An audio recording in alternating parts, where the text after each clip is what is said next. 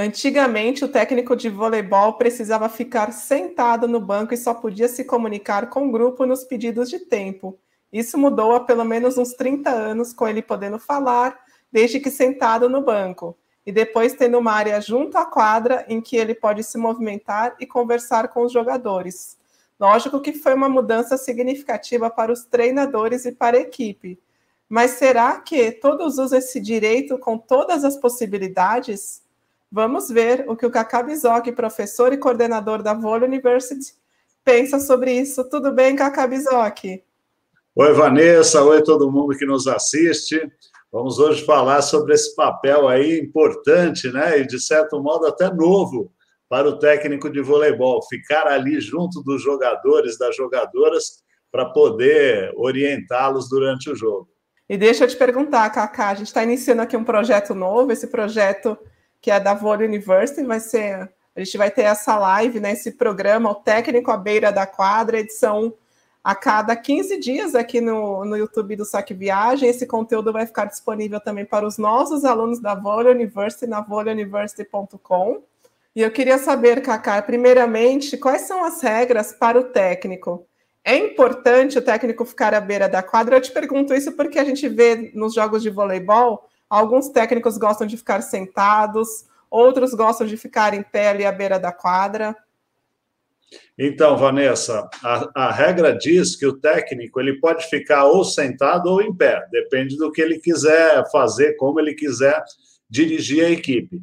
Mas essa prerrogativa de permanecer em pé ao lado da quadra só cabe ao técnico. Os assistentes e todos os outros membros da comissão técnica precisam ficar sentados. Todos eles podem orientar a equipe, mas só o técnico, só ao técnico é permitido levantar e ficar numa área é, e ficar numa área que tem uma restrição.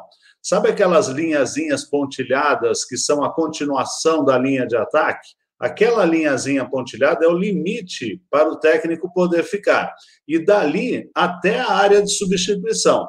Nesse espaço, sem logicamente entrar na quadra, o técnico pode se deslocar, pode falar, pode conversar, é, o que ele quiser fazer, mas ele pode também voltar ao banco, sentar e dirigir a equipe do banco. Isso é liberdade que só cabe a ele dentro da comissão técnica. Kaká, mas é importante ele ficar à beira da quadra. Eu até comentei com você, né? Quando a gente assiste a um jogo, a gente vê alguns técnicos sentadinhos ali junto com a comissão técnica, outros gostam de estar em pé, mas também depende também do, do gênio, do comportamento de cada técnico. Alguns ficam de pé caladinhos, outros ficam, outros ficam ali é, em pé cantando as jogadas para seus atletas. Eu acho fundamental o uso desse direito, Vanessa, porque é, você pode, o técnico pode ficar mais próximo dos atletas, conversar numa, num volume mais baixo. Às vezes, ginásio lotado, você está muito distante, o atleta não te ouve. Né? O atleta que às vezes está na outra lateral, muitas vezes você precisa gritar com ele para que ele escute. Mas ali, é, quem, quem joga próximo ao técnico, muitas vezes está recebendo orientação ao pé do ouvido. E isso é importante também, porque falando num volume mais baixo, evita do, do, adversário ouvir muitas das orientações que você quer dar. E essa proximidade permite também que o técnico sinta o jogo, né? participe um pouco mais ativamente. Quem está muito longe, às vezes não sente aquela energia que está circulando ali entre os atletas, e quando o técnico está mais próximo da equipe, ele sente e pode ser pode, ele sente isso e pode intermediar alguns conflitos, resolver alguns problemas que aparecem. É, da, da mesma maneira, Vanessa, eu acho que é importante também que o técnico, às vezes, se recolha, né? É, sair um pouquinho daquela área, sair da posição em pé, é, sentar, conversar ali com a, com a, comissão técnica, descansar um pouquinho, parar de falar, né? Porque o técnico às vezes fala demais. Então, é importante saber é, conduzir esse direito, mas também lidar com isso durante o próprio jogo. Cacai, como um técnico pode ajudar e, de repente, ele pode atrapalhar?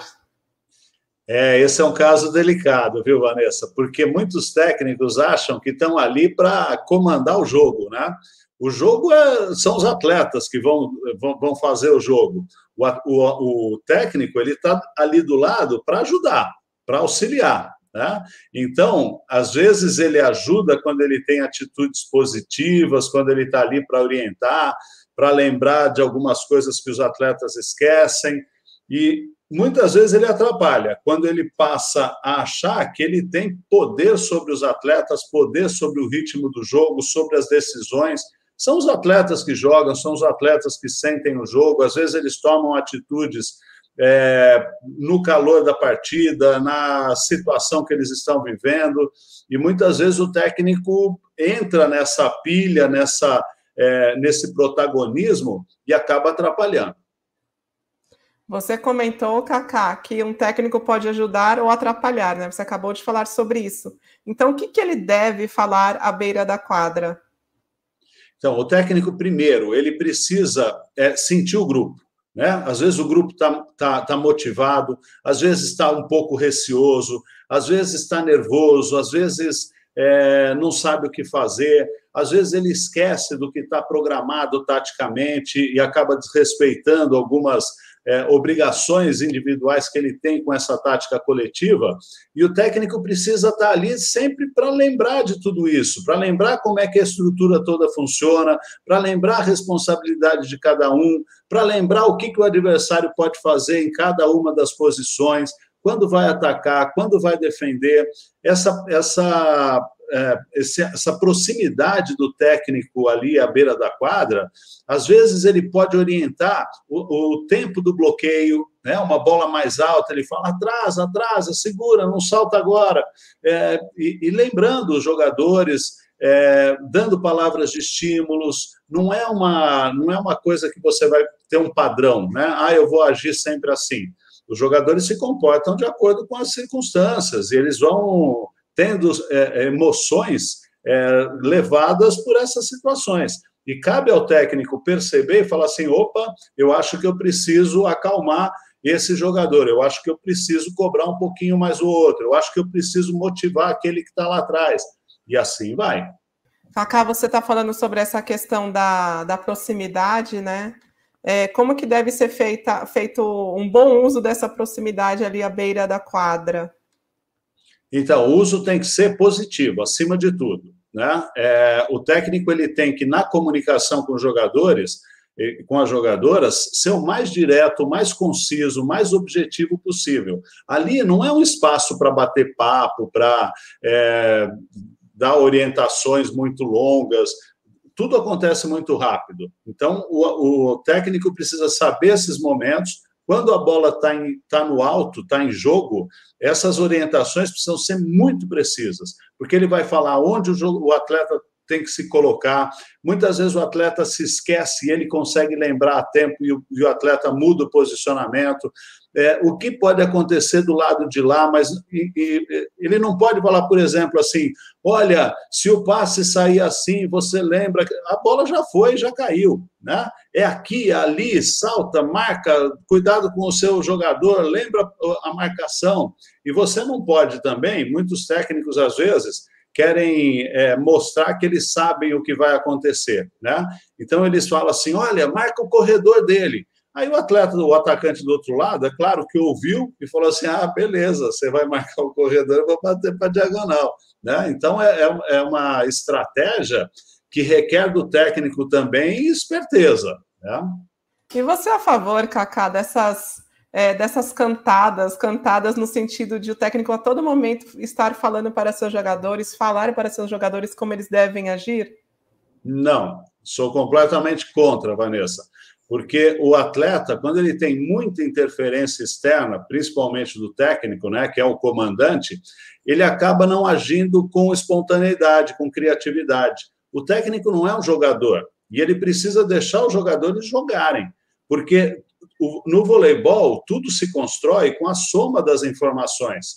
E às vezes o jogador, a jogadora, está elaborando isso da forma como ele consegue elaborar. E não vai ser o técnico que vai falar para ele: ó, oh, não pensa desse jeito, não raciocina desse jeito. Por isso que eu falo, tem que ser pontual. Algumas orientações, assim, olha, você não defendeu essa bola porque você estava mais para cá. Lembra que nós treinamos para aquele jogador se colocar mais para a direita e não mais para a esquerda. Então, é, essa é a orientação positiva. Agora, se eu fico falando o tempo todo o que, que ele tem que fazer, o que, que ele vai fazer, porque o levantador levantou para aquele lá, por que, que você não levantou para esse? A melhor opção era Pronto, você está pensando por ele. E aí você tem um time de robozinho. Né? Então, se o time perder, é você que vai perder, porque você não utilizou uma equipe, você não, utilizou cada um individualmente, com todas as suas potencialidades, e deixou livre, criativamente, para, dentro do plano tático, que fique bem claro, desenvolver o jogo. Né? Eu acho que a atuação, a, a, interferência do técnico nesses momentos, ela é fundamental quando o plano tático é desrespeitado, quando existe um equívoco individual de posicionamento coletivo. Né? Quando você pode ajudar em alguma situação que o jogador pode se confundir.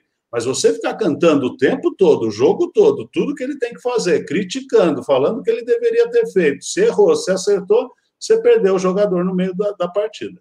Eu fico até com a sensação que os atletas se acomodam, né? Quando ele tem um técnico ali à beira da quadra cantando o jogo o tempo todo, mas é, você acha que essa situação deve ser mais explorada, por exemplo, quando é um time de base, um time com jogadores mais jovens?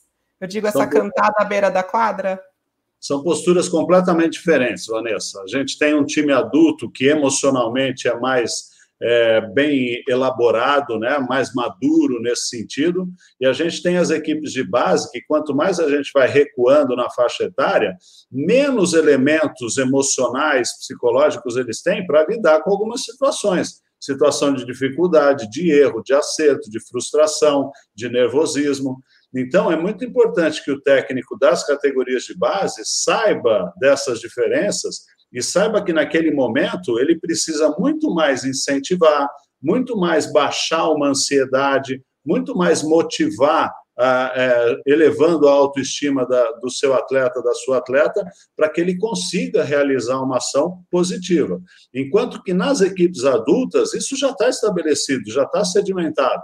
Então, ali sim, ali eu posso pegar na ferida e falar assim: você está afinando. Né? coisa que eu não posso falar numa categoria de base. Na categoria de base, eu vou falar assim: olha, relaxa, calma, você consegue, não é porque você errou uma bola que você vai errar outra, concentra, você vai acertar agora, eu confio em você. Enquanto que, se você pensar nisso numa equipe profissional, vai parecer que né, você não está ligado aí no, no contexto todo. Cacá, e existem críticas né, em relação ao comportamento dos técnicos. Tem gente que critica técnico que é muito exaltado, tem gente que critica técnico que é muito tranquilo. As pessoas nunca estão muito satisfeitas com o comportamento dos técnicos. Qual é o comportamento ideal ali à beira da quadra? O que, que você considera ideal? Eu tenho um pensamento sobre isso, Vanessa, que é o seguinte: eu acho que todo mundo tem a, a, a sua idiosincrasia, né, o seu jeito de ser. E você precisa respeitar isso. Tem aqueles que são mais sanguíneos, tem aqueles que são mais calmos, mais tranquilos. Você imagina um técnico que é muito sanguíneo entrar numa quadra, na quadra para um jogo, para uma partida decisiva zen, completamente zen. Os jogadores, as jogadoras olham para ele, ele está zen, né? Não se se abala com nada. Ele não está ali, porque os atletas esperam daquele técnico um comportamento diferente. Eles já estão acostumados com aquele cara sanguíneo, vibrando, gritando, às vezes ficando bravo. Né? Então, é muito importante que o técnico à beira da quadra mantenha essa autenticidade, seja ele mesmo. Mas é, ser ele mesmo não quer dizer ultrapassar esse limite. Né? O técnico à beira da quadra, Vanessa, ele precisa ser positivo para a equipe. Se ele estiver tendo atitudes negativas, não é isso que a equipe espera dele. E não é dessa maneira que ele vai contribuir para um resultado positivo.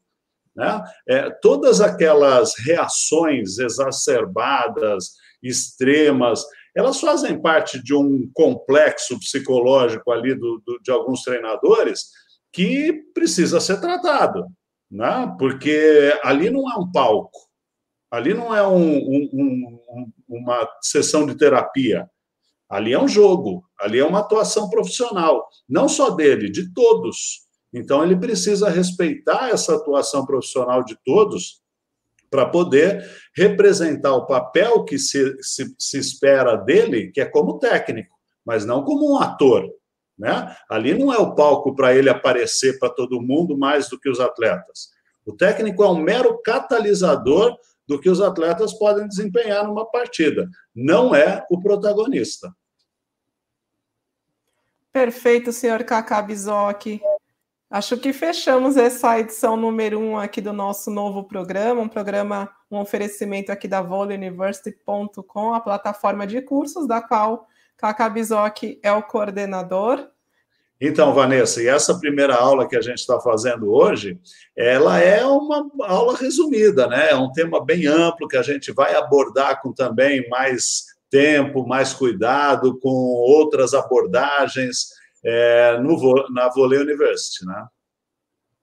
Mas aqui já deu para ter uma pequena ideia, né, Cacá, de como se comportar ali à beira da quadra, como você lida com as crianças que estão começando, como você lida, como você lida com, a, com as equipes de alto rendimento. Acredito que tenha acrescentado bastante para você que está nos assistindo. Depois nos conta o que você achou.